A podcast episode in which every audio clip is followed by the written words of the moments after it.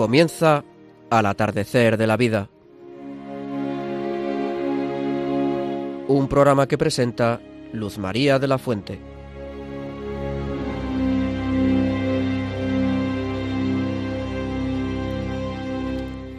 Buenas tardes, queridos amigos mayores de Radio María y del mundo entero. Ante todo, feliz Pascua de Resurrección. Nuestro programa de hoy se titula Los mayores y el mandamiento nuevo. Amaos unos a otros como yo os he amado. Juan 15, 12.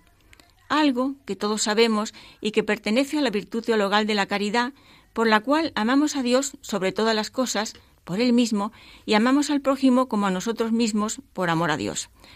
Me acompaña Luis Plaza Vicente. Buenas tardes, Luis. Hola, buenas tardes, amigos. Pilar hoy no ha podido venir y María Antonia Colado también está ya en Madrid.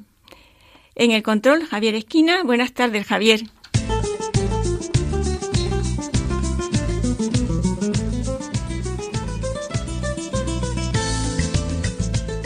Y ahora vamos, os vamos a decir los temas de nuestro programa de hoy. En la primera sección entrevistaremos a Monseñor don Antonio María Rouco Varela. A continuación, en la segunda sección, escucharemos la música, un valor de siempre, presentado por Jaime Tamarit. En la tercera sección tendremos nuestra tertulia familiar en la que intervienen Luis Plaza Vicente y, de algún modo indirecto, María Antonia Colado. Cuarta sección, desde el Rincón de los Nietos, escucharemos la reflexión de una abuela sobre el hecho de ser mayor y una poesía sobre el amor, en la voz de Yolanda Gómez.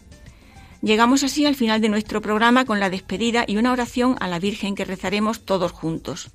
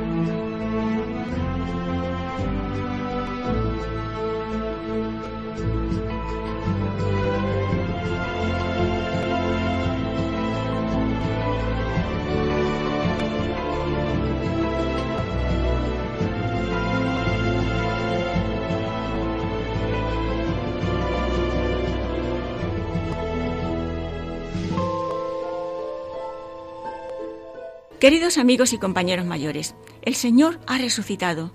Jesús ha vencido a la muerte. el amor ha triunfado. Y nosotros queremos celebrarlo prendiendo en nuestra vida la llama de la caridad. Fuego he venido a traer a la tierra, y qué más quiero que, sino que arda, dice Jesús. Lucas 12, 49, 53. Es el fuego del amor a Dios y al prójimo el que nos pide el Señor. De esta forma, siguiendo a nuestro querido Papa Francisco, evitaremos también que el amor se enfríe. Pero, ¿qué es o en qué consiste el amor a nuestra edad? No lo digo yo, lo dice San Pablo en una incomparable definición del amor dirigida no solo a los jóvenes o a los que se casan, también nos lo dice a nosotros, los mayores y a todos. San Pablo afirma, la caridad, el amor, es paciente, es servicial. La caridad no es envidiosa, no presume, no se engríe, es honesta. No busca su interés, no se irrita, no toma cuenta del mal, no se alegra de la injusticia, se alegra con la verdad. Todo lo excusa, todo lo cree, todo lo espera, todo lo soporta. 1 Corintios 13:47. Queridos amigos y compañeros mayores, ese amor a Dios y al prójimo nos renueva cada día, aunque tengamos 50, 60, 70, 80, 90 años o más. Y lo más importante, con ese amor, que puede ser heroico a veces, se llega al cielo casi sin darnos cuenta, porque estamos cumpliendo la voluntad de Dios.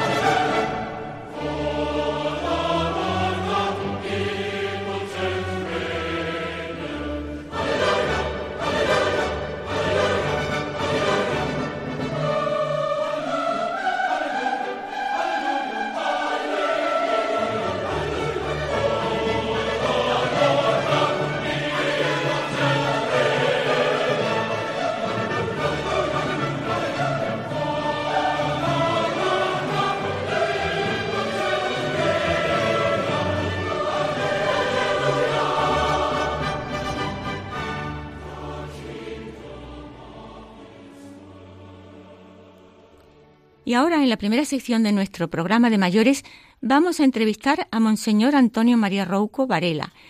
Él ha sido obispo auxiliar de Santiago de Compostela durante ocho años, arzobispo de Santiago a lo largo de otros diez años y arzobispo de Madrid desde 1994 a 2014. Ha sido presidente de la Conferencia Episcopal Española durante cuatro legislaciones. Buenas tardes, Monseñor, y gracias por acompañarnos en nuestro programa de mayores buenas tardes, encantado de hablar con usted. Usted tiene una larga experiencia y en esa experiencia se incluye también la atención a mayores. ¿Qué es lo que le parece más importante para ayudar a los mayores? Bueno, para hacerles entender que su vida en esa fase final, más o menos, hablando en términos humanos de la misma, de su vida en este mundo, haciendo historia, pues que tiene mucho sentido, tiene el sentido de una especie de coronación final o de ocasión final una ocasión final para dar gracias a Dios por todos los dones que cualquiera de nosotros ha recibido con toda seguridad y luego una ocasión también para pedir perdón por nuestros pecados y ofrecer los achaques de la juventud para completar, como decía tan bellamente San Pablo, el dolor y los dolores y los sufrimientos de la pasión del Señor y prepararnos así para el paso final, para llegar a la gloria. Eso es en esos aspectos de la vida tan fundamentales para la misma es donde nosotros podemos ayudar mucho. Podemos ayudarnos mutuamente los mayores y podemos ayudar sin más a los mayores. Es lo más importante de todo. Al final, al final siempre es lo más importante de todo para cualquier edad, pero para los mayores con toda seguridad es lo más importante. Don Antonio María, ¿qué lugar debe ocupar la vida espiritual en los mayores? Bueno, pues eh, si eh, escuchamos bien o si tenemos en cuenta lo que eh, la respuesta que yo he dado a su primera pregunta, diríamos, pues esto ocupa un, papel decisivo, fundamental. A veces es casi por razones físicas, de carencias de todo tipo, de la movilidad, el debilitamiento de nuestros sentidos más que nos relacionan más con el mundo y con la experiencia de la realidad de este mundo, pues la vida espiritual nunca nunca tiene puertas cerradas ni tiene miembros anquilosados o, inútiles siempre está viva. Es ahí donde en, el mayor se puede dar una experiencia de vida riquísima. En, el fondo pues de una pureza y de una limpieza completa. Eh, orar la vida, la vida interior consiste y la vida espiritual consiste básicamente en saber orar y en orar como explicaba y enseñaba tan genialmente Santa Teresa. Y por cierto, celebramos el día de su natalicio, ya desde el año 1517, todos los 28 de marzo. Eh, su familia religiosa después la iglesia ha celebrado el día de su nacimiento. Pero bueno, pues hoy recordar a Santa Teresa este, desde, desde el punto de vista de la vida espiritual de los mayores es muy oportuno. Y enseñaba que orar es hablar con un amigo de cosas de amigo. Pues al final de la vida es importantísimo poder hablar con el amigo de siempre de cosas de amigo y esperar que esa amistad y esa, ese coloquio, esa conversación dure eternamente. En esta época de crisis, los abuelos, a veces con exiguas pensiones, han ayudado a los hijos y a los nietos. ¿Cree que esa actitud de generosidad se debe a la piedad, a la formación de esas generaciones y que ahora hace falta una actitud más virtuosa, más solidaria entre los jóvenes? Bueno, yo creo que sí, que efectivamente la fe, que es el alma de la piedad, eh, la virtud de la esperanza, de esperar que del Señor viene todo lo bueno, e incluso todo lo que nosotros percibimos a través de esas, esas formas de retribución que la sociedad, el Estado y también nuestro trabajo ha merecido, y que también la caridad, que es la expresión, el fruto final de la fe y de la esperanza, pues que llevan a situaciones como esta, de necesidad de familiares, nada menos que de familiares, de hijos, de, nietos, a los abuelos, pues ayudarles, es lo normal para un cristiano. Y si los, si los, si los abuelos han vivido cristianamente su vida, pues absolutamente comprensible que ellos después ayuden a suyos, a sus hijos a sus nietos, a su familia en general, ¿no? y si pueden a otros más cercanos o más, más lejanos a sus vidas. Y que esas virtudes hay que eh, cuidar, cuidarlas entre los jóvenes, por supuesto, pero para eso hay que cuidar en, ellos, en primer lugar, eh, que tengan acceso y que se abran a la fe, que se abran al conocimiento del Señor, que abran su vida a Cristo, que abran su vida a vivir eh, eh pues la palabra de Dios, los sacramentos, la vida de la Iglesia, que tengan sentido para ser apóstoles. El apostolado es una de, las manifestaciones más grandes y más limpias y más puras del amor cristiano. Efectivamente, todo eso hay que cultivarlo entre los jóvenes. Eminencia, aunque ya parece claro, ¿cómo nos puede animar a los mayores, abuelos, bisabuelos, a transmitir la fe a los nietos y bisnietos? Algunos niños solo van a misa cuando van con los abuelos o cuando van al pueblo. Pues demos gracias a Dios que todavía eso ocurre con los abuelos y cuando los niños van al pueblo. Pero efectivamente conviene que esa, esa ayuda para que crean y esa ayuda para que sean buenos cristianos, normalmente están bautizados, esos niños son cristianos, y cristianos que viven su fe en la plenitud de la fe de la Iglesia Católica, pues eh, quizá los abuelos tengan que hacer un esfuerzo también de apostolado con sus padres y con los que les educan y, y hacer opinión dentro de la familia y, si tienen ocasión de también de hacer alguna catequesis con los niños y de animarles no solo a ir a misa cuando van con ellos, sino siempre, porque eso es algo que les pide el Señor y algo que les hace a ellos mucho bien. Hay que hacer una especie de apostolado en, las familias ahora y, que tiene que correr a cargo de los abuelos y tiene que comenzar por sus propios hijos y sus, propios allegados, ya que sean personas mayores y así también pues eso redundará, redundará en el bien de los niños en la, el cultivo de la fe de los niños y en el cultivo de la vida cristiana de los niños. Es una hermosa forma ¿eh? de vivir también los, los, años, eh, ese periodo del otoño final de la vida. Una forma de, la, el amor a la familia, eh, desde los más pequeñitos, desde los nietos o bisnietos hasta los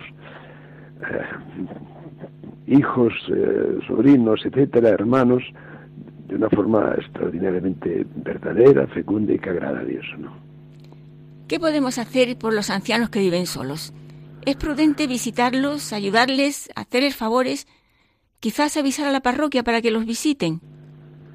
Pues todo eso es necesario, visitarlos, ayudarles si, si, lo necesitan, a ir al médico, salir a la calle, entretenerse, que la parroquia tenga en cuenta que eso es una de sus tareas fundamentales con todos aquellos que pertenecen a la parroquia.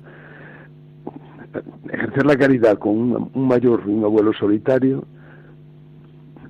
se ejerce de la forma más, más hermosa visitándolos y acompañándolos, haciéndoles, eh, ayudándoles a sentirse que no están solos, no solo porque Dios y el Señor está con ellos y la Iglesia de los Santos, empezando por la que es la reina de la, de los santos, la Santísima Virgen, que es madre de los mayores, como de los niños y de los jóvenes, ¿no?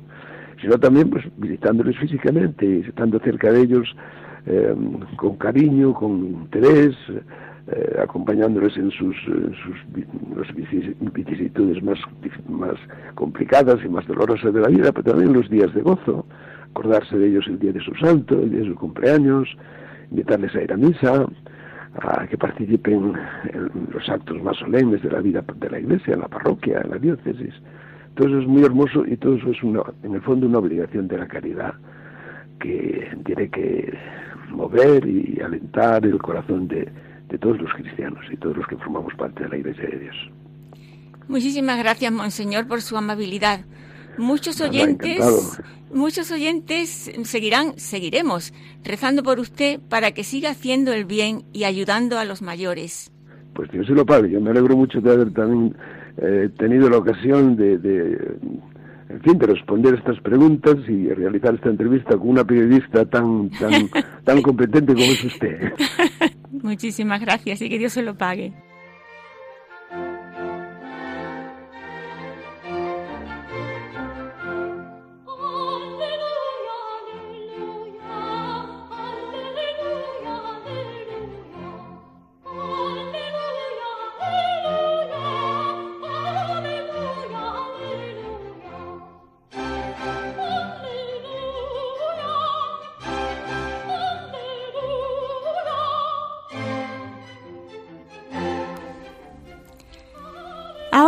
La segunda sección vamos a escuchar la música, un valor de siempre, con la participación de Jaime Tamarit, que ha preparado estos preciosos acordes para nosotros.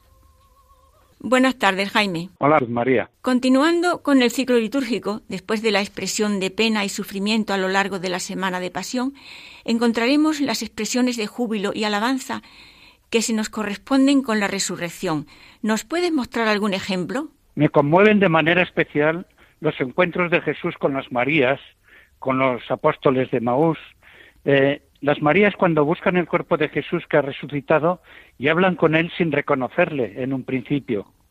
Aquí tenemos un fragmento de Heinrich Schutz de los siglos XVI-XVII en el oratorio de la resurrección de Jesucristo, nos relata este encuentro con este enternecedor diálogo entre Jesús y María Magdalena.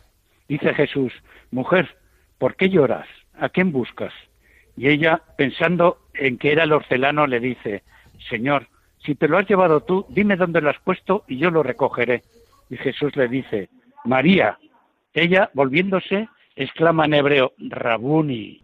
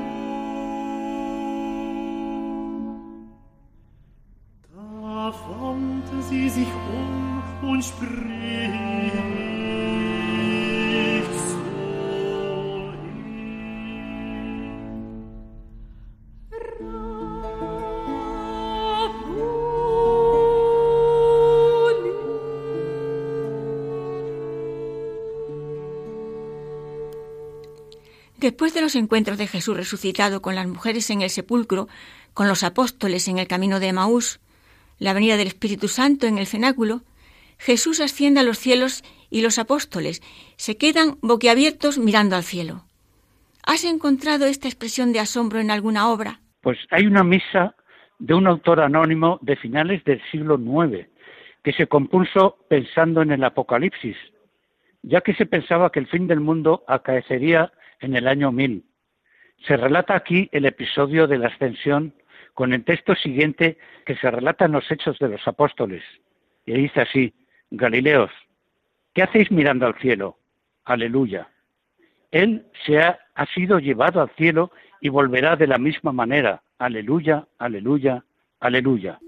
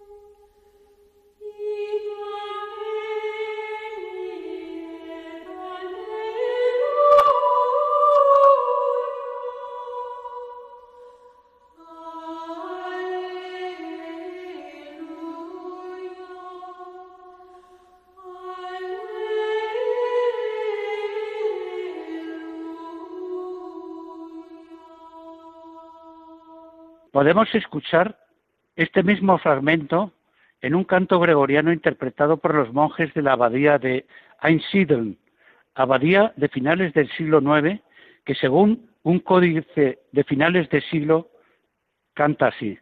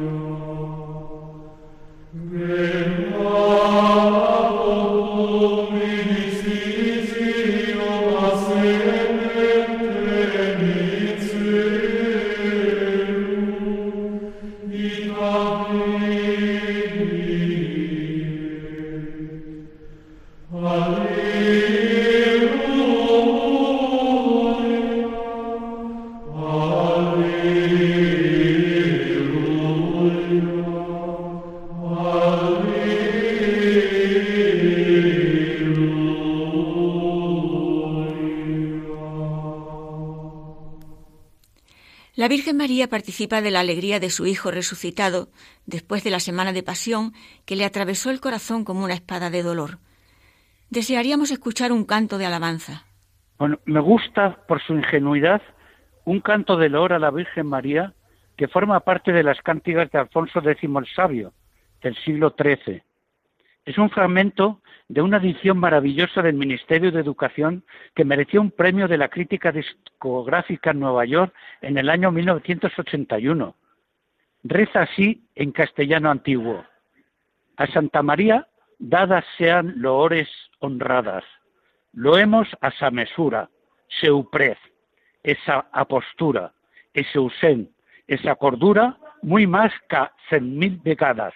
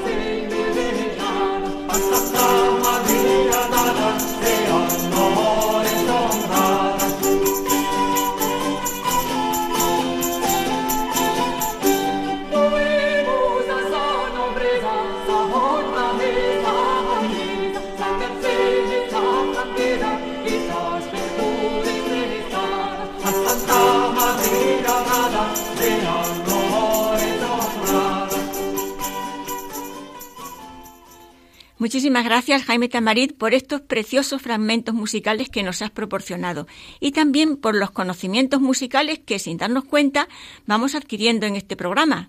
Por todo ello, gracias. Pues, Luz María, gracias a ti por la confianza que siempre tienes y me alegra poder transmitir una cultura que me infundió mi madre, simplemente oyendo música en casa, en familia.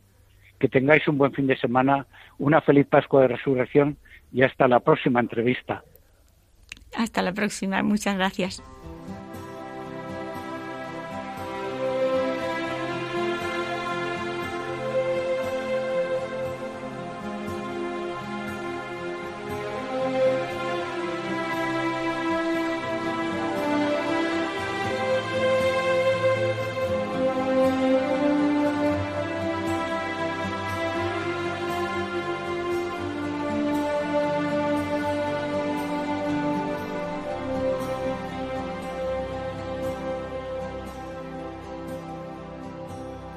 Podría yo tocar el sol y vaciar el mar o inventar un lugar al sur para la libertad. Conocer el principio y fin de cada estrella. Y si me falta el amor, ya ves, yo no soy nada. El amor es la espera sin límites, es la entrega sin límites y es la disculpa sin límites, sin límites. No es egoísta ni se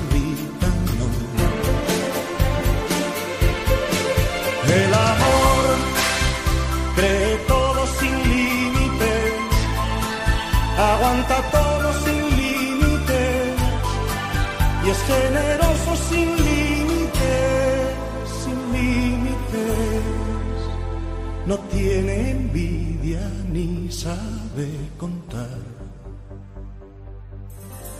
no pide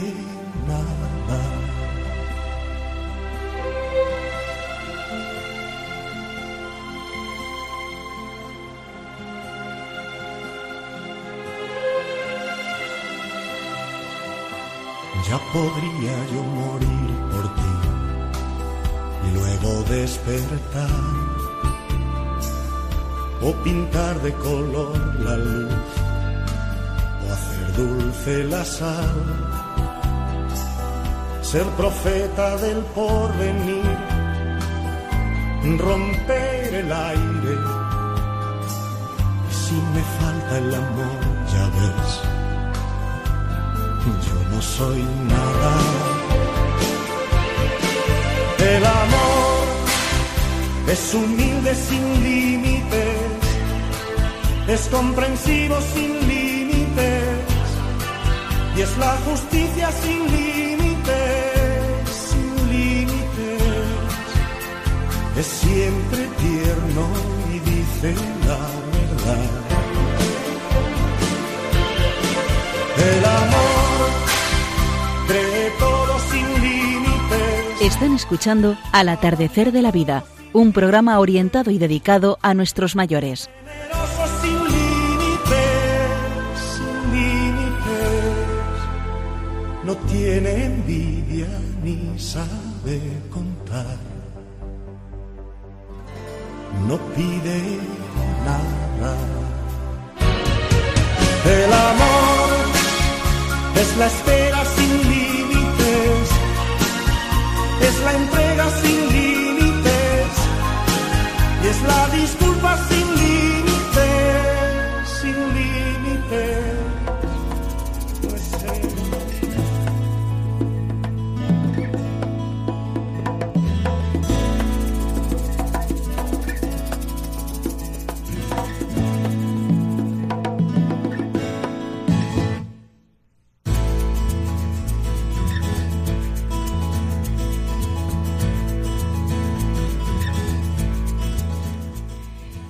Queridos amigos mayores, en esta tercera sección de nuestro programa tendremos la tertulia a cargo de Luis Plaza Vicente y María Antonia a través de comunicación telefónica.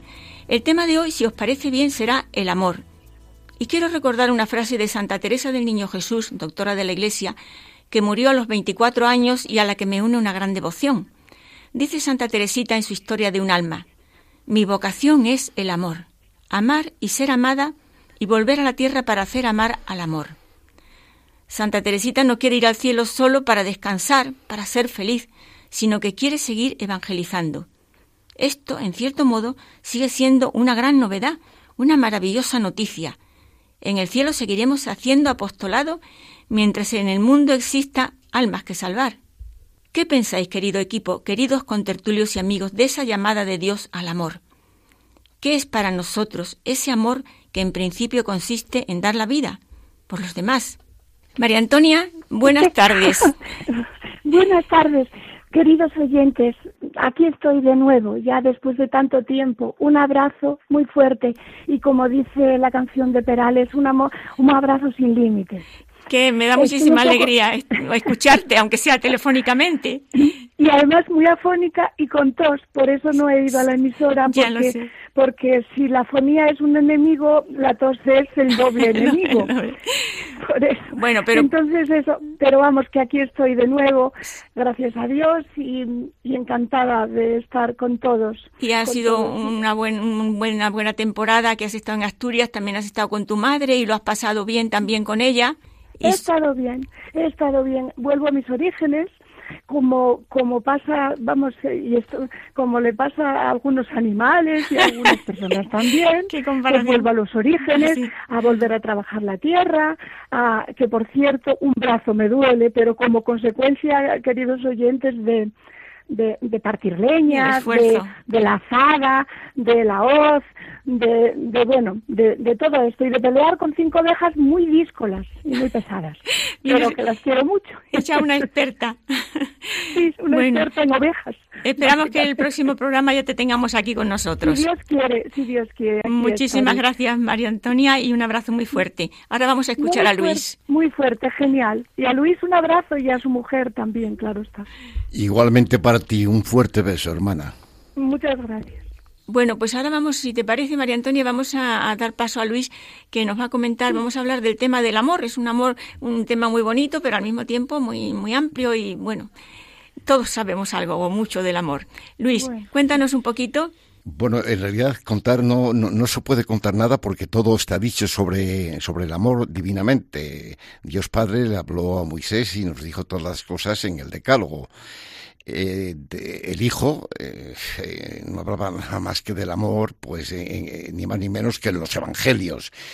Y luego sí ha habido seres humanos que lo han interpretado, que lo han, lo han ampliado, pero no podemos enmendar la plana nosotros, al menos nuestro modesto equipo, ni a Dios Padre, ni a Dios Hijo, ni, ni a San Agustín, ni otros que han hablado sobre el amor. Por eso yo me limito a refrescar la memoria, porque conocerlo creo que lo reconocéis todos, cuando a Cristo le pregunta a un fariseo sobre cuál es el mandamiento principal de la ley, le hace una síntesis tan corta y tan completa que ningún legislador se hubiera podido imaginar. Amarás al Señor tu Dios con todo tu corazón y con toda tu mente este es el principal y el primer mandamiento. Y toda la compensación de esto viene en el segundo, que es amarás a tu prójimo como a ti mismo. Estos dos mandamientos está, en estos dos mandamientos está resumida toda la ley, la ley y los profetas. Luego, más tarde, eh, San Agustín lo resumirá en uno solo. Dice, ama y haz lo que quieras. Lo primero es amar a Dios, por supuesto. Amar a Dios sencillamente es no ser idólatra. ¿Que ¿Por qué digo esto? Pues esto quiere decir que la fama, el honor, las riquezas materiales o espirituales, todo esto que, que lo endiosamos, nos envuelve y hacemos de ello un Olimpo de pequeños diosecillos que pueden ofuscar nuestras mentes y oscurecer el verdadero y exclusivo objeto de nuestra adoración, que debe ser siempre Dios. Amor a Dios sobre todas las cosas no quiere decir contra todas las cosas. No excluye el amor a otros seres, pero lo regula. Las palabras de Cristo establecen sencilla y llanamente una jerarquía de valores. Primero Dios, por lo que es en sí, y después todo lo demás por lo que representa. ¿Y qué implica ese todo lo demás? Pues en segundo lugar, el amor al prójimo. Sabemos todos que desde el comienzo el cristianismo ha insistido en la Iglesia eh, la importancia fundamental de la caridad. Y digo yo, ¿por qué la caridad y no otra virtud cualquiera como la justicia, la paciencia o la lealtad?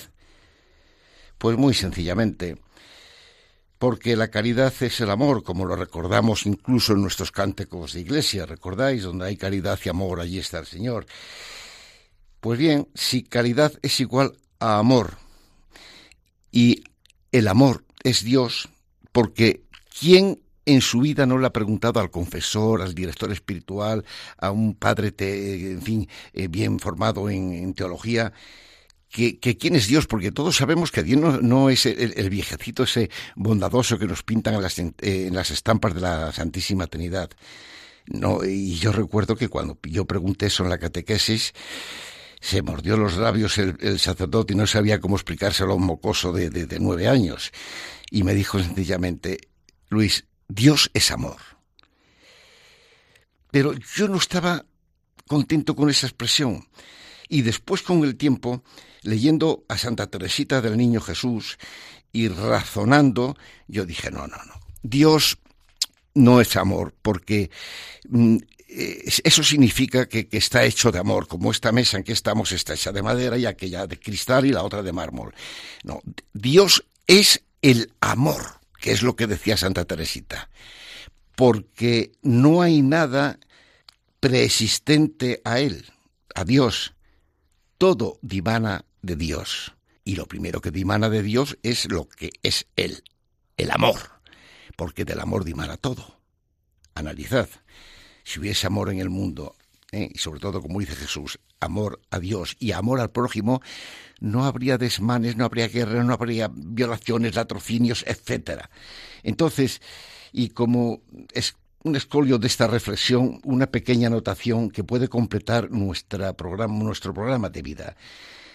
La caridad es una, pero comprende tres facetas que son complementarias. Dios y el amor al prójimo. Pero yo añadiría una tercera que la complementa. Es el amor a la creación. Nuestro amor es de tal naturaleza que entraña también una consideración para todo lo que es obra de Dios.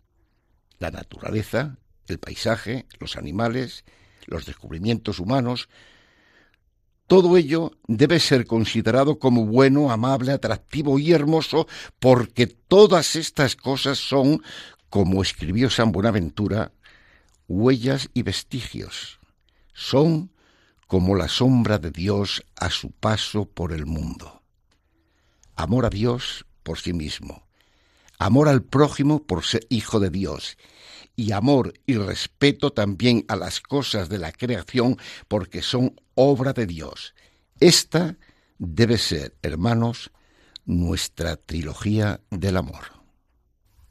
Pues tiene toda la razón, es, muy bonito lo que ha dicho y muy verdadero. Bueno, mm, después de esas cosas sublimes, yo con tu permiso, María Antonia, quería comentarte que he recibido una carta que viene que ni pintada para, para hoy que hablamos del amor. Pues mira, me ha escrito un amigo que me dice, Luis, perdona que te ponga nada más que mi nombre y el de ella, sin apellidos, por si cae esa carta en manos que no, que no deben. Yo soy Pablo y te voy a hablar de María. Enseguida supe quién. Me, me retrotraje cuando teníamos 14, 15 años y en los salones de, de la iglesia, pues de la parroquia, hacíamos funciones de teatro, etcétera. Y él decía, yo me acuerdo que en las sesiones de teatro que hacíamos había un rapsoda que siempre nos, nos decía unos poemas muy bonitos y había uno, que era el poema del renunciamiento, que María, que se sentaba a mi lado, pues me cogía de la mano, me la apretaba y yo veía que lloraba. Ella quizá ya estaba presintiendo lo que iba a pasar, porque Pablo y María estaban enamorados, pero había un pequeño problema, que fue un gran problema. Ella era la niña rica y Pablo era el hijo del criado del padre de María. Entonces Pablo decidió hacer eh, una especialidad de mecánica y marcharse como ocurría, estamos hablando de los años 50, a trabajar a Alemania. María, yo vendré con dinero, haremos una casita, viviremos arriba y debajo un motel taller, y como ya serás mayor, nos podremos casar. Y así fue, pero cuando vino, porque las cosas no salieron como todos querían, se encontraron en la calle, él fue a saludar y le dijo, quieto Pablo, me han casado. ¿Cómo? ¿Que te has casado? No, me han casado, pero soy una señora casada. Entonces él se retiró y me dice, pon para ella, de parte mía, por favor, el poema del renunciamiento porque creo que eso es lo que le hacía llorar cuando tenía 14 años, que algo presentía. Y yo para él, para ella, de parte de Pablo, y para tantos Pablos y tantas Marías como estoy seguro que hay a la escucha y que existen, os digo con todo mi cariño el poema del renunciamiento. Pasarás por mi vida sin saber que pasaste pasarás en silencio por mi amor, y al pasar fingiré una sonrisa como un dulce contraste del dolor de quererte, y jamás lo sabrás. Soñaré con el nácar virginal de tu frente, soñaré con tus ojos de esmeralda de mar, soñaré con tus besos apasionadamente. Soñaré con tus manos y jamás lo sabrás. Y si un día una lágrima descubre mi tormento, el tormento infinito que te debo ocultar, te diré sonriendo, no, no es nada, ha, ha sido el viento me enjugaré la lágrima y jamás lo sabrás. Hay que hacer un aplauso, ¿eh? es emocionante. Qué bonito, Luis. Pues efectivamente hay muchos, hay muchos Pablos y muchas Marías, hay muchos. Eran unos tiempos muy difíciles donde el tanto tienes, tanto vales era lo que mandaba, ¿verdad? No se valoraba los, lo, lo que es, lo que nos han dicho San Pablo y Perales, el amor es otra cosa, no es, no es crematístico, no es material. Bueno, muchísimas gracias, Pilar, muchísimas gracias, Luis, por esta sesión que nos ha dado tan bonita y muchísimas gracias, María Antonia, que nos estás escuchando. Eh, Aquí estoy encantada y enseguida volveré. El tiempo ya lo tenemos un poquito sí, Yo solamente quería decir una cosa a, nuestros Pablos y nuestras Marías. Si conocéis alguna historia, bueno, con permiso de la directora de Luz María, eh, ¿por qué no, nos escribís y nos decimos para que la conozcan todos nuestros oyentes, que son muchos? Eh, eso por una parte y por la otra, hacernos una corrección fraterna. Hoy no hemos tenido tiempo, como siempre, de hablar de la corrección fraterna. La corrección fraterna es no sacar los trapos sucios, es decir, mira, esto no nos gusta nada y se puede mejorar, que es en definitiva lo que queremos. Y esto nos gusta más, pero ahondar más sobre ese tema. Fenomenal. ¿Eh? Eso está por, muy bien. Por favor, ¿eh? Me parece fenomenal. Sí.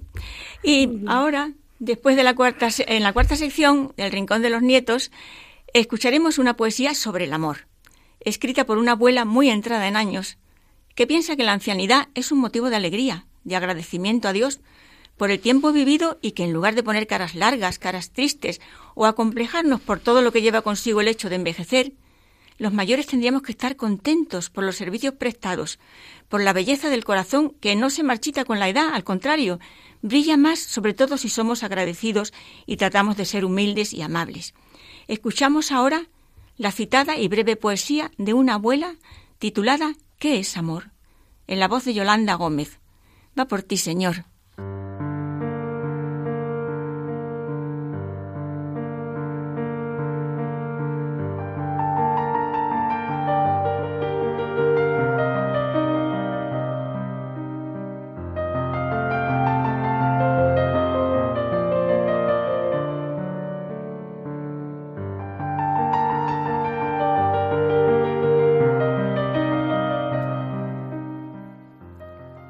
No son los dardos que desmiente el tiempo, ni el romance inefable y primerizo con el que, adolescente, yo bautizo bajo el nombre de amor el sentimiento. No es proclamar al viento las palabras felices que, hoy como ayer, enamorado, dice el hombre cuando reduce amor a un pensamiento. Amor no es calcular tantos por cientos, ni el cambio de mi dádiva esperar, con ansias infinitas de cobrar lo que dar sin medida era mi intento. Es quizá dominar, como quien tiene propiedad. No cabe aprisionar lo inabarcable del amor propio en la frivolidad mudable que desdeña la humana libertad Amores, ser yo, más para el otro. Y es apurar la fiesta de la vida en el gozo, el dolor y en la medida en que se puede vivir para el nosotros.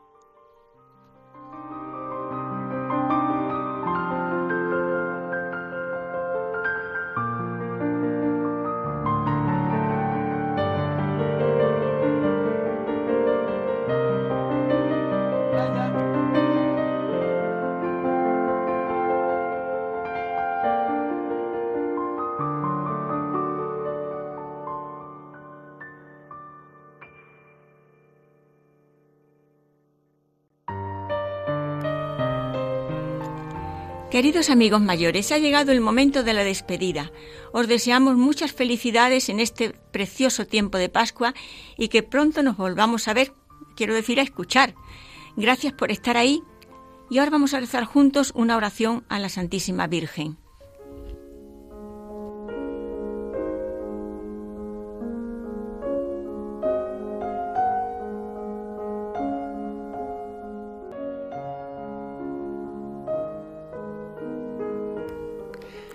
Dios te salve, Reina y Madre de misericordia, vida y dulzura, esperanza nuestra.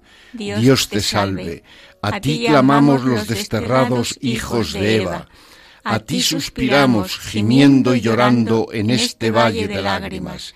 Ea pues, pues Señora, abogada nuestra, vuelve a nosotros esos tus ojos misericordiosos y después de este, este destierro, muéstranos a Jesús, fruto bendito de tu vientre. Oh clementísima, oh piadosa, oh dulce siempre Virgen María, ruega por nosotros, Santa Madre de Dios, para que seamos dignos de alcanzar las promesas de nuestro Señor Jesucristo. Amén. Un abrazo. Un abrazo y con mi ejaculatoria especial. María, en mi vida eres refugio y consuelo, en mi muerte confianza y alegría. Un abrazo muy fuerte de mi parte, Luz María.